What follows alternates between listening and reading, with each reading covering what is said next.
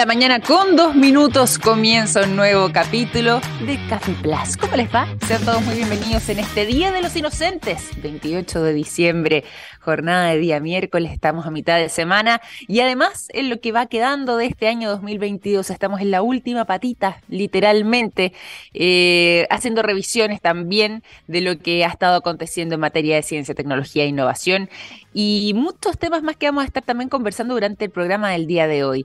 Eh, soy Victoria Waltz, como les decía, vamos a comenzar en esta oportunidad además abordando un tema que em, suena bastante sensacionalista eh, y que em, podría quizás convertirse en una de las, noticias, digo, destacadas de este año 2023, si es que esta especie de pánico colectivo que se ha generado en torno a la confirmación que hizo Corea de su presencia, bueno, pudiera masificarse. ¿Saben a qué me refiero?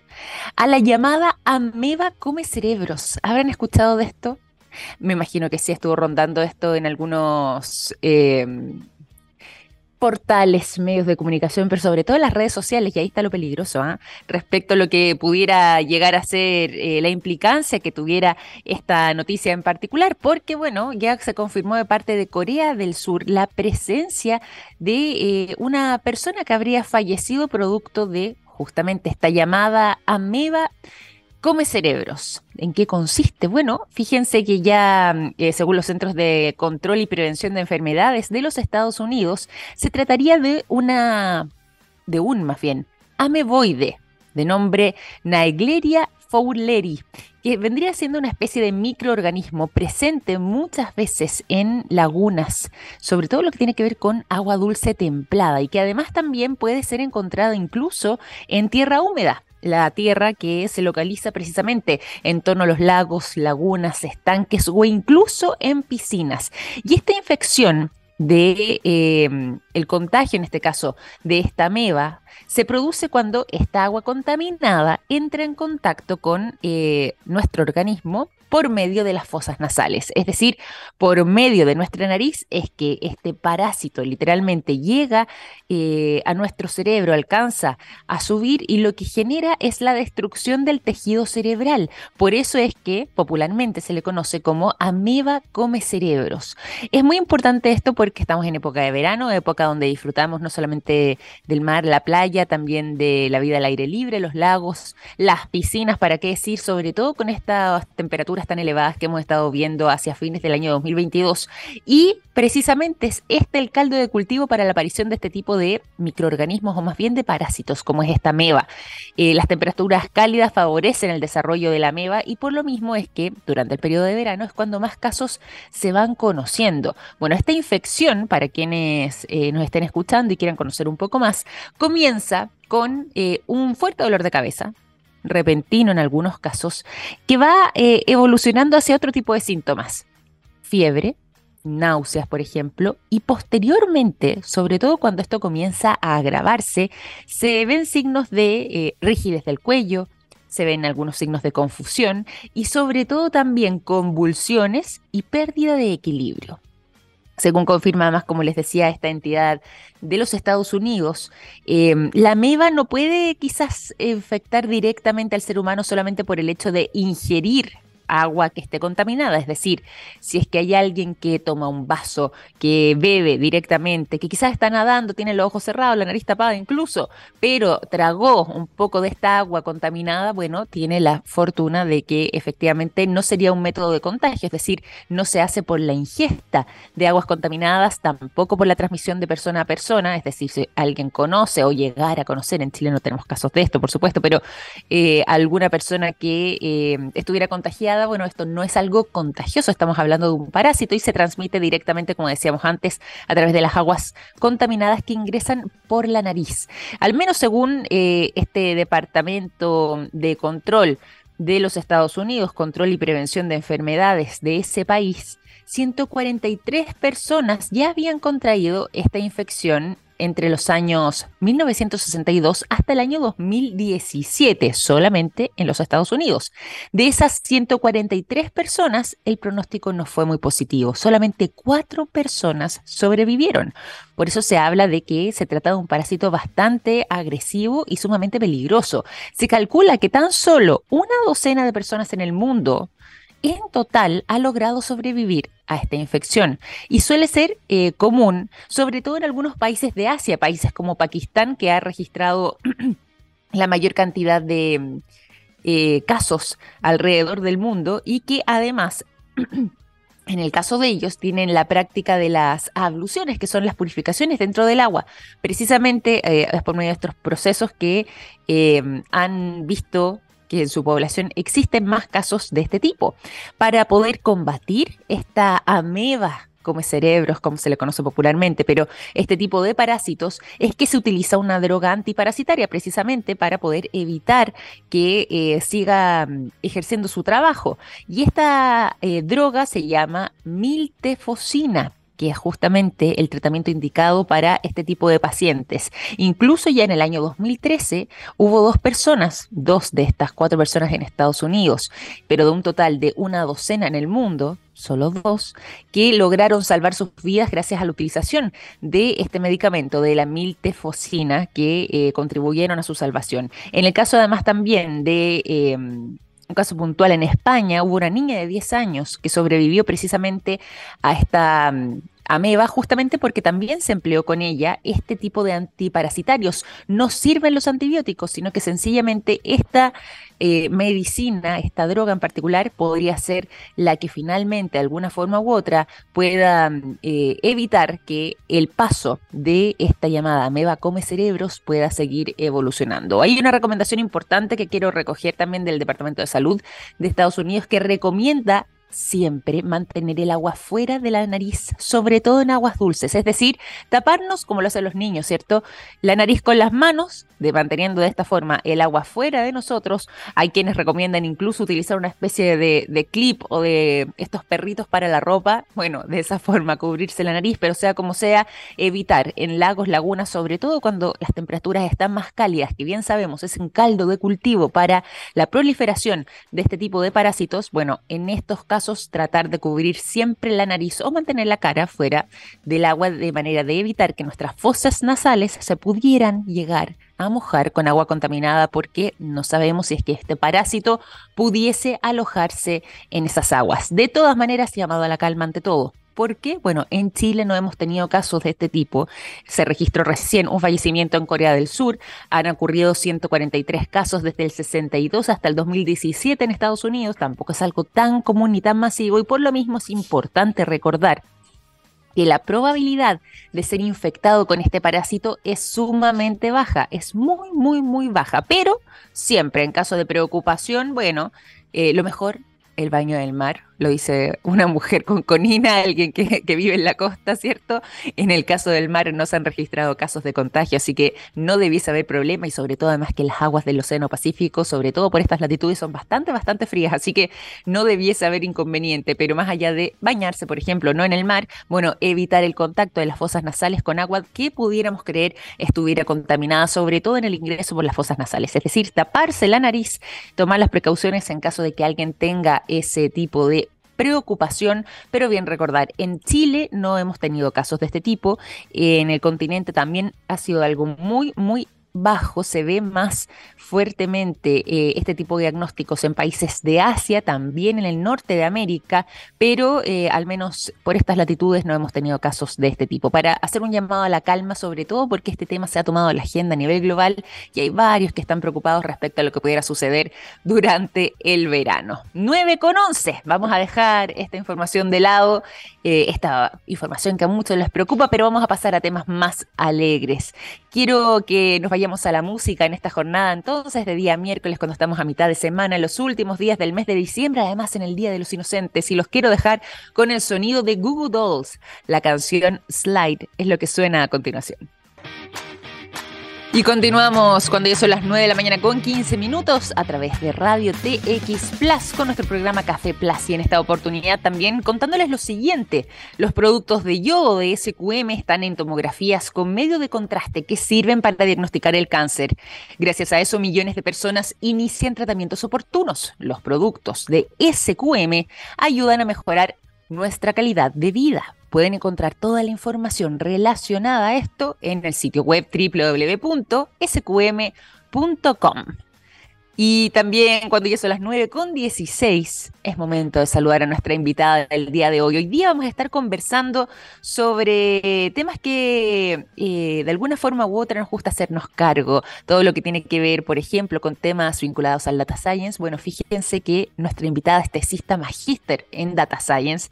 Además, también queremos conversar respecto a lo que se ha estado realizando por parte de la Universidad San Sebastián en eh, un premio muy relevante que pudieron obtener en la Conferencia Internacional de Informática Biomédica y de la Salud. Por lo mismo es que está junto a nosotras, quien es, como decíamos antes, tesista, eh, magíster en Data Science de la Universidad San Sebastián, Ivette Fernández está junto a nosotros. ¿Cómo estás, Ivette? Bienvenida a Café Plus. Muy buenos días. Hola, Victoria. Buenos días. Eh, muchas gracias por el espacio. Muy contenta de estar acá compartir con ustedes lo que ha sido el resultado de toda esta investigación que hemos estado trabajando.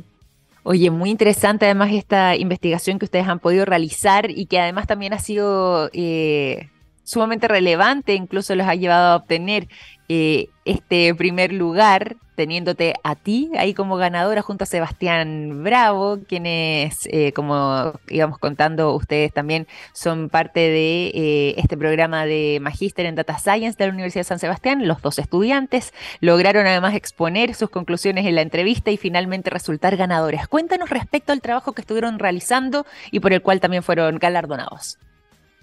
Sí, eh, mira, la verdad es que esto nace a partir del trabajo de tesis que hemos estado realizando, eh, el cual se trata de analizar el estado mental de eh, usuarios en redes sociales, ¿cierto? Em, utilizando técnicas de, deep learning, machine learning, para comprender cómo son, cómo se expresa la salud mental de los usuarios a través mm. de sus experiencias de imágenes y texto en los posts. Mm. Eh, entonces, bueno, nace un poco de ahí, em, de cómo se ha hecho todo este análisis y el, el, paper en particular que nosotros escribimos y presentamos en la conferencia y finalmente fue el ganador, trataba de em, comparar cómo fue cambiando este estado mental y mm. estas preferencias eh, en periodo pre-pandemia eh, hasta donde comienza ya la pandemia y se empieza a, expandir. entonces de eso más o menos trata la investigación. Oye, qué interesante además cómo es que llegaron no solamente a interesarse en este tema, sino que además a poder desarrollarlo y alcanzar las conclusiones, hacia dónde va eh, dirigido el, resultado. Aquí no estamos adelantando hartos pasos, yo sé que acá hay todo un método, todo un sistema en lo que tiene que ver con la elaboración de la tesis, pero cuando llegaron a sus conclusiones finales, ¿cómo es que eh, pudieron obtener esa, esa mirada, esa visión o el resultado final? Sí, bueno, en principio parte todo como desde la curiosidad de cómo poder medir estas cosas. ¿Cierto? Porque hoy en día eh, el estado mental de, alguien, de una persona, ¿cierto? Eh, se piensa inmesurable, o sea, eh, es mm. más que nada una percepción que finalmente queda en una opinión clínica, pero que no está basado en data medible, concreta. Por lo tanto, nace un poco de ahí tratar de obtener resultados numéricos a través de las preferencias de estos usuarios.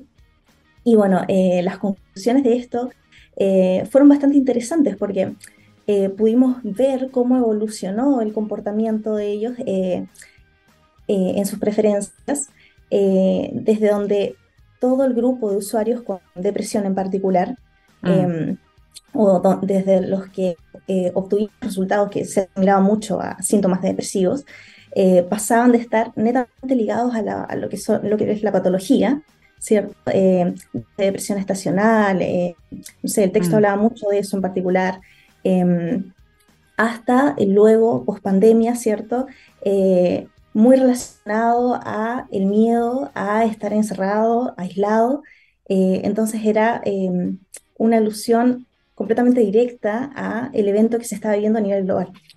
Em, por lo tanto, bueno, era muy coherente y, demuestra, demostró en, ese caso em, que la calidad de los análisis que estábamos realizando también era acorde a los resultados que, eh, que esperábamos tener y que finalmente tuvimos. Mm. Oye, y aquí preguntarte también eh, un poco respecto a lo que fue el premio en sí mismo. Eh, ahí tú nos estabas contando además cómo es que surge este interés, lo que ustedes tenían como objetivo, lo que pudieron además constatar con datos eh, nacionales y en este caso en particular también los resultados. Pero ¿cómo fue también poder llegar a una instancia tan relevante como la que se estuvo realizando ya hacia fines de noviembre, donde ustedes resultaron ganadores allá en la ciudad de Concepción con esta conferencia internacional de informática biomédica? Médica y de la salud. Eh, ¿Cómo fue enfrentarse primero a, esta nominación o a esta posibilidad de ser parte y finalmente eh, terminar ganando? ¿Cómo fue la experiencia para ustedes siendo además todavía dos estudiantes del magíster? Sí, em, bueno, nosotros desde el principio eh, creíamos firmemente que el trabajo que estábamos realizando tenía un gran potencial. Entonces nos pedimos a, publicar esto, lanzarlo cierto como candidato a publicación eh, a través de esta conferencia eh, en la que fuimos aceptados y, luego de eso estaba esta competencia eh, que consistía en ir a presentarla para eventualmente poder ganar algún premio. Em, bueno, el ser aceptados en primer lugar en, en las publicaciones ya fue una gran noticia. Em, está demostrando la calidad del trabajo que estábamos realizando, que para nosotros es un, un gran plus, porque sí mm. somos estudiantes de, de magíster, eh, pero además ambos trabajamos tiempo completo. Oh, mira. No nos dedicamos 100% a la investigación como la mayoría de los estudiantes que, que se van por el lado académico. Em, por lo tanto, eso fue como un, reconocimiento bastante importante para nosotros. Mm. y por otro lado, em, ir a la conferencia y, y presentar esto, eh, poder conversar con pares de, de, la academia, ¿cierto? Que mm. a nivel internacional Em, tiene un estatus bastante alto y por lo tanto una mirada bastante amplia de lo que es la investigación en sí y nos puedan reconocer de esa forma, eh, la verdad es que fue, fue un reconocimiento muy importante. Sí.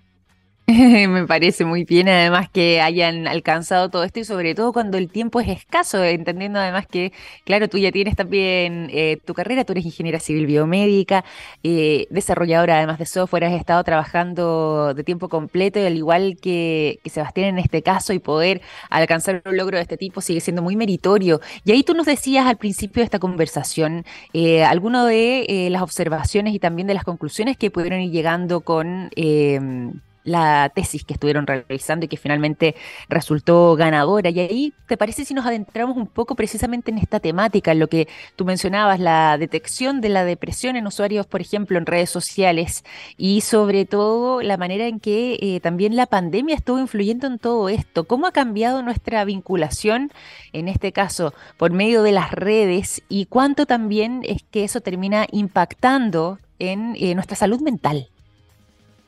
Claro, eh, bueno, como te comentaba, eh, vimos el impacto directamente relacionado eh, a lo que es pandemia em, con el análisis en profundidad que hicimos para el paper en sí, em, en donde claramente el sentimiento expresado a través de todos los posts, mm. de los miles de posts que analizamos, era de, miedo, de, aislamiento, mm. mucho trabajo, de hecho, como en casa, también se reflejó eso.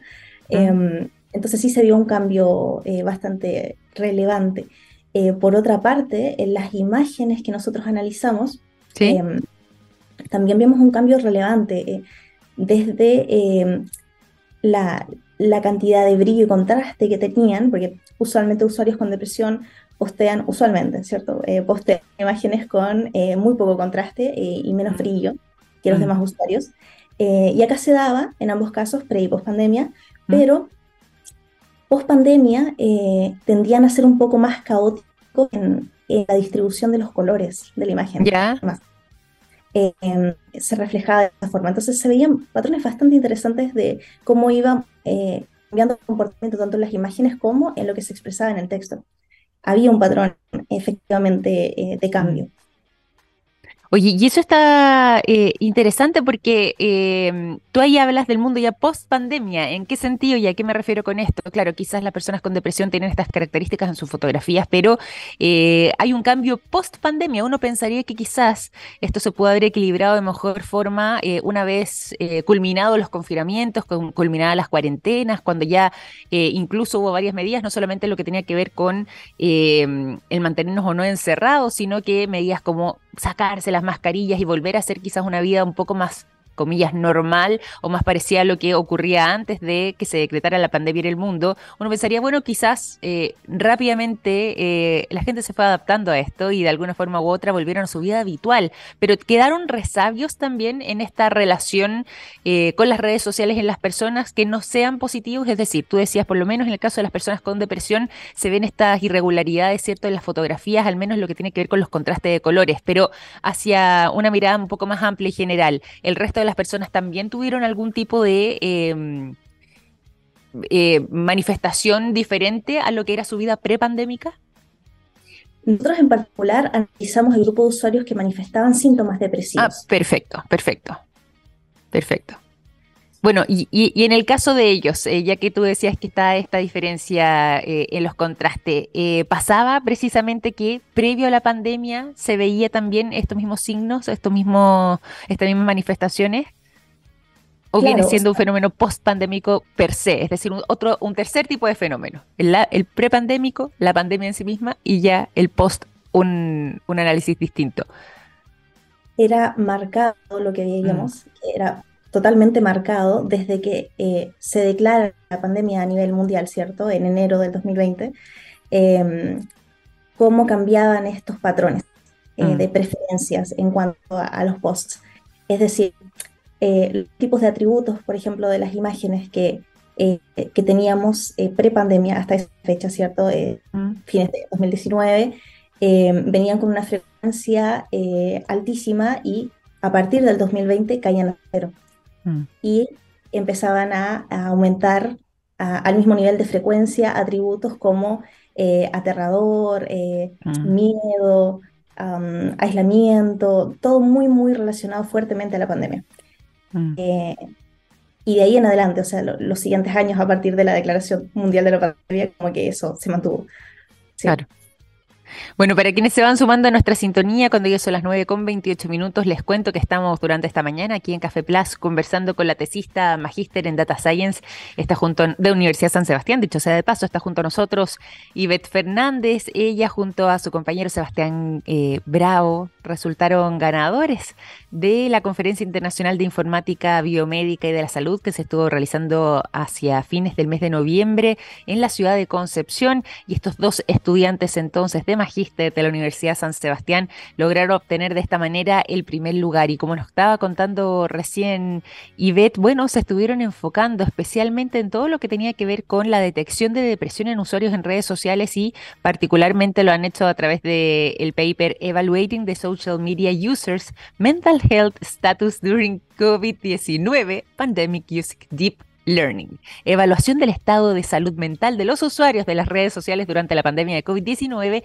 mediante redes neuronales de aprendizaje profundo. Esto está muy interesante. Hemos estado conversando también durante los últimos minutos respecto a lo que han sido estos resultados, más allá además de la experiencia de obtener este primer eh, lugar. Y ahí quería también consultarte respecto a eh, si es que pudieron eh, detectar también algún otro tipo de em, patología o sintomatología no solamente asociada a la depresión, sino que a otro tipo de eh, estado alterado eh, de, la mente. Es decir, por ejemplo, personas que manifestaran no solamente depresión, sino que cuadros más agudos de ansiedad, además de la tristeza eh, propia de la depresión o los temores, como decías tú, que son algunas de las palabras que se repetían. ¿Qué pasaba con esta visión de futuro? La ansiedad muchas veces se relaciona a eso.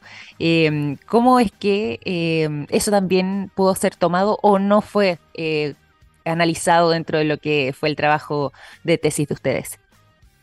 Sí, ciertamente la, ansiedad tuvo un papel eh, mm. gigantesco dentro de todo lo que analizamos, eh, pero siempre dado a lo que es el cuadro depresivo. no lo analizamos de forma particular, dado que nos basamos en los criterios del DSM-5, que es un criterio a nivel mundial para evaluar las distintas patologías mentales. Perfecto para poder nosotros entonces aislar la data. Eh, mm. Depresión y ansiedad como tal en conjunto son uno de los cuadros más eh, sencillos de poder aislar eh, en cuanto a lo que es data concreta, porque tienen mm. manifestaciones bastante específicas en cuanto a emociones como em, tristeza y mm. desgaste, es la otra. Em, entonces eso se puede medir de forma más sencilla y aislarlo. El propósito de esto, de poder, de haber hecho el trabajo solamente con un grupo, un cuadro de, de patología mental, eh, es principalmente eh, lo que queremos lograr con la tesis, que es finalmente mm. eh, poder lograr un, score para poder medir estos síntomas y asignar una probabilidad de que el usuario tenga o no depresión. ¿Por qué? Porque la idea de esto es poder lograr que en un diagnóstico clínico participe como apoyo este score eh, para poder diagnosticar a alguien. Entonces, el primer paso son, si bien los usuarios con depresión, eh, el trabajo futuro es también poder integrar esto con otras patologías que ya son muchísimo más complejas. Me imagino, y qué bueno además que tengan esa mirada pensando también en el futuro. Oye, y preguntarte un poco respecto a lo que mm, eh, tú mencionabas en un inicio, lo que tenía que ver con este trabajo, con el desarrollo que ustedes estuvieron realizando junto a Sebastián, pero en este caso en particular también con el respaldo que han tenido. ¿Qué ocurre con la universidad? En este caso con eh, la profesora, la académica, porque tengo entendido que además eh, se trata de una profesora allí en este caso que estuvo trabajando con ustedes. ¿Cómo fue que todo este proceso de desarrollo, pero también de parte de, eh, en este caso, esta académica de liderazgo, eh, les ayudó para poder elaborar no solamente esta tesis, sino que finalmente ya obtener estos resultados que eh, los llevaron a ser reconocidos y premiados.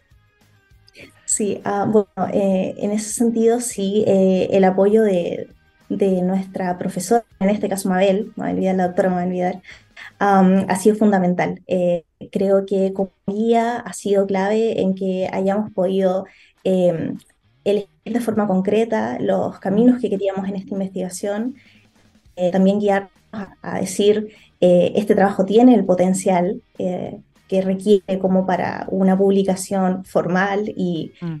buena a nivel internacional.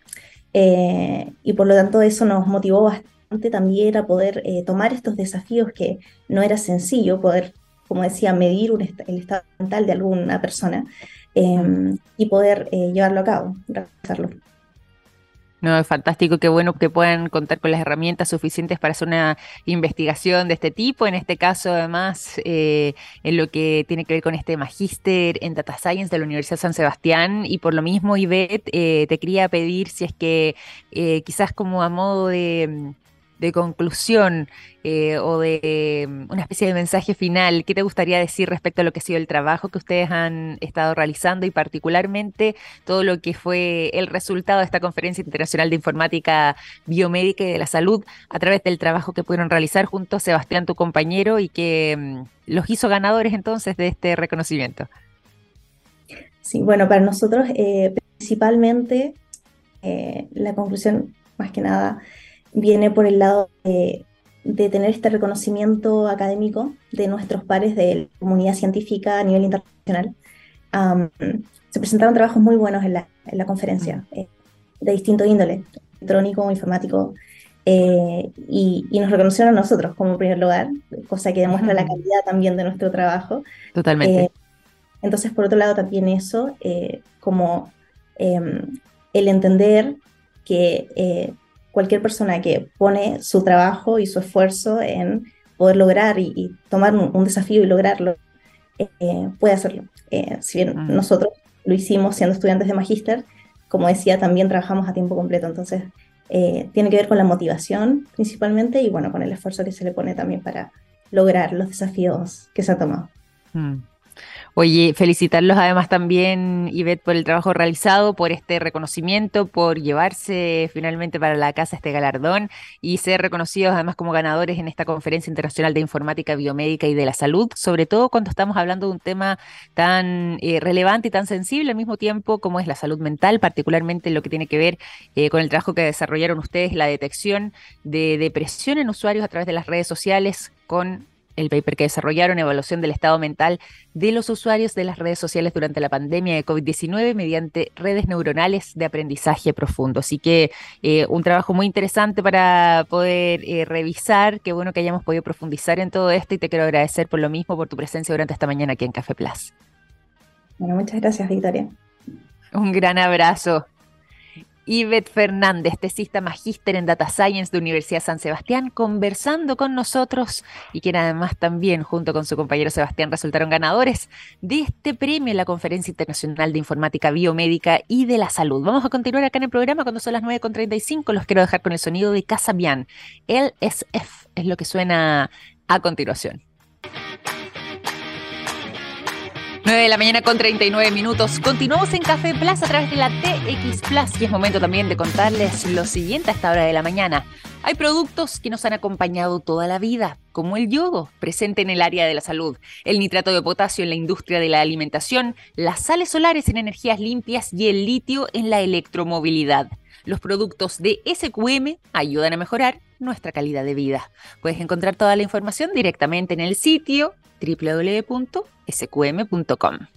Continuamos también contándoles un poco respecto a lo que se nos viene para esta jornada. 32 eh, grados se esperan en Santiago, bastante sol, 21 grados en Valparaíso. Yo que vine viajando desde muy temprano en la madrugada desde Concón, paseando por Viña, viendo aquí parte de la ciudad de Valparaíso, bastante nublado, ¿ah? parecía día de invierno, una neblina muy densa, bastante húmedo también, muy distinto a lo que se espera, eso sí, que pudiera ser el avance de la jornada con algo de sol. ¿Y por qué estoy hablando aquí en este caso de clima? Bueno, porque eh, precisamente este tema se está tomando la agenda no necesariamente por las olas de calor que hemos estado atravesando nosotros acá en el hemisferio sur, sino que por lo que está ocurriendo en el hemisferio norte. Hay imágenes bien impresionantes y cifras muy tristes a lo que está haciendo esta histórica ola de frío, tanto en los Estados Unidos como en eh, Canadá. Fíjense que ya se ha confirmado de parte de la autoridad que esta mm, ola de frío ha dejado a lo menos 50 personas fallecidas. 18 de ellos tan solo en la ciudad de Buffalo, en Nueva York. Y eh, mm, se espera que esta cifra pudiese ser más elevada de lo que de momento se ha podido conocer, porque eh, hay lugares que, producto del frío, han visto sus em, señales y sus cables y sus conexiones literalmente congeladas y no necesariamente se tiene toda la información fehaciente a la fecha de lo que está ocurriendo en cada una de las ciudades de ese país. Em, esta fue Además, una Navidad particularmente helada. Se conoce mucho el concepto de la White Christmas, ¿cierto? O Snow Christmas, que está vinculada precisamente al blanco de la nieve para estas fechas, algo que varios encuentran que es más bonito, más romántico, que, que tiene incluso un atractivo e incluso para el turismo también es una fecha relevante por lo mismo, porque no solamente se genera el turismo local, también hay turismo de personas que eh, tienen el anhelo de pasar una blanca Navidad junto quizás un vaso ahí de chocolate caliente, los regalos, la nieve, en fin. Sin embargo, si bien esto puede sonar muy romántico, muy bonito, también ha traído coletazos fuertemente porque, eh, como decíamos antes, esto es un fenómeno histórico. Esta sí según eh, se estuvo anunciando por parte del Servicio Meteorológico Nacional del sur de Florida, la Navidad más fría. De hecho, ellos lo escribieron en su Twitter. Ayer hizo frío y resulta que batimos algunos récords. Estaba dentro del mensaje navideño y señalaron que fue precisamente el día 25 de diciembre la Navidad más fría registrada en cuanto a las temperaturas máximas dentro de las estaciones climáticas de... Em, ese estado de los Estados Unidos, como es el estado de Florida, un estado donde también muchísimos norteamericanos viajan para poder disfrutar de una Navidad distinta, no de la White Christmas, sino que de una Navidad eh, un poquito más playera. Y fíjense que la máxima en la ciudad de Miami alcanzó los 6 grados el día 25 de diciembre. El 24 alcanzó una máxima de 8, pero se convirtió de esta manera en la Navidad en el estado de Florida, un estado caluroso, bastante mm, eh, tropical su clima. Bueno, precisamente en una jornada bastante fría y algo completamente inusual para lo que estaban acostumbrados ellos en esos lugares. Sigue la preocupación respecto a lo que pudiera pasar para los próximos días. No se descarta que el frío se mantenga en gran parte del territorio estadounidense y también en Canadá. Y como les decíamos, además, ya hay registros de eh, personas fallecidas en los Estados Unidos, a lo menos cinco decenas de personas que habrían perdido la vida producto del frío. Otro fenómeno vinculado además también a mm, lo que tiene que ver con estas bajas temperaturas es algo que estado dando vueltas muy fuertemente en las redes sociales y que tienen que ver con las iguanas que caen, falling iguanas, como han sido llamados y que también eh, se ha vinculado mucho a lo que está pasando en Miami y al estado de Florida en particular, donde se ha visto que las iguanas que son parte del paisaje, que están dando vueltas y que em, habitan justamente en estos climas un poco más cálidos, bueno, se han visto congeladas y varias de ellas van literalmente cayendo, por eso el fenómeno de falling iguanas, van cayendo desde los árboles producto del frío, es decir, quedan prácticamente congeladas y se caen.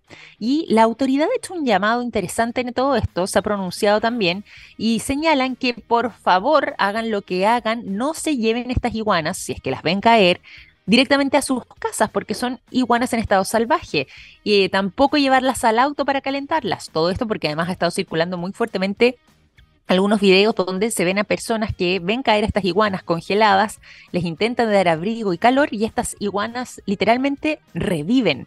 Por esa razón es que está ocurriendo este verdadero fenómeno de eh, querer llevárselas a la casa, eh, de calentarlas en el auto, pero el llamado a la autoridad es que no hagan esto porque pueden recuperarse de una manera bastante más rápida de lo que se piensa, se pueden poner a la defensiva y con sus colas y con sus dientes y sus garras pueden generar algún ataque, lo que por supuesto puede ser perjudicial para las personas que quizás con la mejor de las intenciones intentan reanimarlas. Así que hay un llamado a la autoridad también respecto a lo que está pasando, en este caso con la fauna presente en ese hábitat natural, particularmente en el estado de Florida, pero esta ola de frío se mantiene entonces durante las próximas horas para todos los Estados Unidos y también para Canadá. 9 con 45 minutos. Seguimos en Café Plus y nos vamos a la música. Los quiero dejar con el sonido de Linkin Park. La canción Breaking the Habit es lo que suena a continuación. 9 de la mañana con 49 minutos en esta jornada de día miércoles 28 de diciembre, cuando seguimos en Café Plus realizando información vinculada al mundo de la ciencia, en particular, en este caso, a la física. Y nos vamos eh, nos vamos a inflar un poco el pecho, ¿ah? vamos a sentirnos orgullosos posiblemente con la noticia que vamos a entregar a continuación. Y es que quienes nos han acompañado de manera permanente en el programa sabrán que yo soy una gran fanática de la revista Nature y de todas sus derivadas, porque precisamente la revista Nature eh, no solamente se hacen publicaciones muy relevantes del mundo de la ciencia, sino que además se enfocan en algunos casos en eh, temas en particular y en este caso desde el derivado de Nature Physics han eh, destacado una publicación eh, nacional, es decir, el trabajo que estuvo realizando un grupo de científicos chilenos que fue publicado precisamente en eh, la editorial de esta revista. Esto es gracias al trabajo que estuvo desarrollando el académico de la Universidad de Concepción, el doctor Gustavo Lima, en conjunto además con el Instituto Milenio de Investigación en Óptica también conocido por sus siglas como Miro, y que en este caso en particular estuvieron em, siendo reconocidos por el trabajo de un nuevo tipo de dispositivo de medición que está destinado a ser un componente esencial para las futuras redes de comunicación, basado todo esto en las tecnologías cuánticas. Miren qué interesante, y que fue justamente desarrollado por este equipo en particular. Son algunos experimentos que de momento habían eh, sido utilizados para hacer algunas mediciones que eh, se basaban en un sistema que anteriormente tenía algunas limitaciones, pero que gracias al trabajo de este grupo de chilenos, eh, liderados además, como decíamos antes, por el doctor Lima, ocuparon un segundo sistema de medición y donde lograron resolver finalmente la manera en que podían implementar de una forma eficaz y eficiente los sistemas cuánticos complejos. Es un trabajo muy, muy arduo que han estado desarrollando y a través de eso se logró la elaboración entonces de este dispositivo, digo, de medición creado en nuestro país y que se puede insertar directamente en las fibras ópticas de última generación, permitiendo de esta manera mejorar la velocidad del procesamiento de eh, el envío de la información y también su calidad y velocidad, sobre todo lo que tiene que ver con los procesos de generación cuántica de números aleatorios. Esto es clave, muy, muy importante para todo lo que tiene que ver con materias de eh, ciberseguridad. Hemos estado conversando sobre eso acá en nuestro programa de manera reiterada y bueno, finalmente un experimento de este tipo logra testear justamente la calidad óptica de los dispositivos y demostrar que, al menos frente a este tipo de temáticas, bueno, han tenido excelentes resultados. Pueden encontrar el detalle de esta investigación directamente en la revista Nature Physics, eh, que es además, dicho sea de paso, una de las revistas con mayor prestigio y mayor impacto, sobre todo en este caso del ámbito de la física, donde se van midiendo la relevancia de los principales estudios, descubrimientos, experimentos y trabajos que se están desarrollando a lo largo del mundo eh, por medio de equipos científicos. Y por esa razón es que aparece ser literalmente en esta revista, en este caso además por medio de este editorial, es realmente un privilegio y es muy destacado y muy meritorio alcanzar un hito de este tipo. Eh, así que pueden allí encontrar todos los detalles de lo que ha sido esta investigación, de lo que ha sido este trabajo, eh, entender todavía que em, persiste una dificultad en lo que tiene que ver con la observación de los estados cuánticos, eh, que radica muchas veces en el principio de la incertidumbre de Heisenberg, y que por esta razón es que eh, todos quienes aventuran en estas temáticas eh, son personas que eh, están literalmente abriendo sendas para nuevas investigaciones y nuevos investigadores que en el futuro puedan quizás ya dar con mayor precisión frente a em, estos sistemas que son altamente sensibles. Todo lo que tiene que ver además con la mecánica cuántica también es complejo de eh, medir, intentar medir el movimiento. Uno de los desafíos, sobre todo cuando estamos hablando de las partículas, cuando dejamos de conocer sus posiciones, todo eso implica un desafío supremo para quienes se han aventurado en este campo y por lo mismo que haya un chileno y un equipo de chilenos detrás viene siendo muy meritorio y algo que destaca entonces la revista Nature en esta oportunidad. Trabajo de investigación entonces eh, liderado por... Eh, el Instituto Milenio de Investigación eh, en Óptica, conocido como Miro, y en conjunto con el académico de la Universidad de Concepción, doctor Gustavo Lima, quien ha sido destacado entonces por este increíble experimento publicado además en la editorial de la revista Nature y donde se probó entonces este dispositivo de medición creado en nuestro país y que se puede insertar dentro de fibras ópticas de última generación. Ahí está, destacado el trabajo entonces nacional en todo esto y nosotros con esta buena noticia vamos a ir finalizando además este capítulo de Café Plus. Ya son las 9.55, momento de ir terminando en esta jornada de día miércoles 28 de diciembre. Recordar además que es Día de los Inocentes para que no les gasten alguna broma, tengan ahí precaución. Recordar que hoy día no todo es tan serio precisamente por lo mismo, ya estamos a fines de año y por lo mismo también finalizamos nuestro programa. Los quiero dejar invitados a seguir en compañía de la TX Plus. Ya comienza Oh My Geek Next. Que tengan un gran día, mucho. Chao, chao.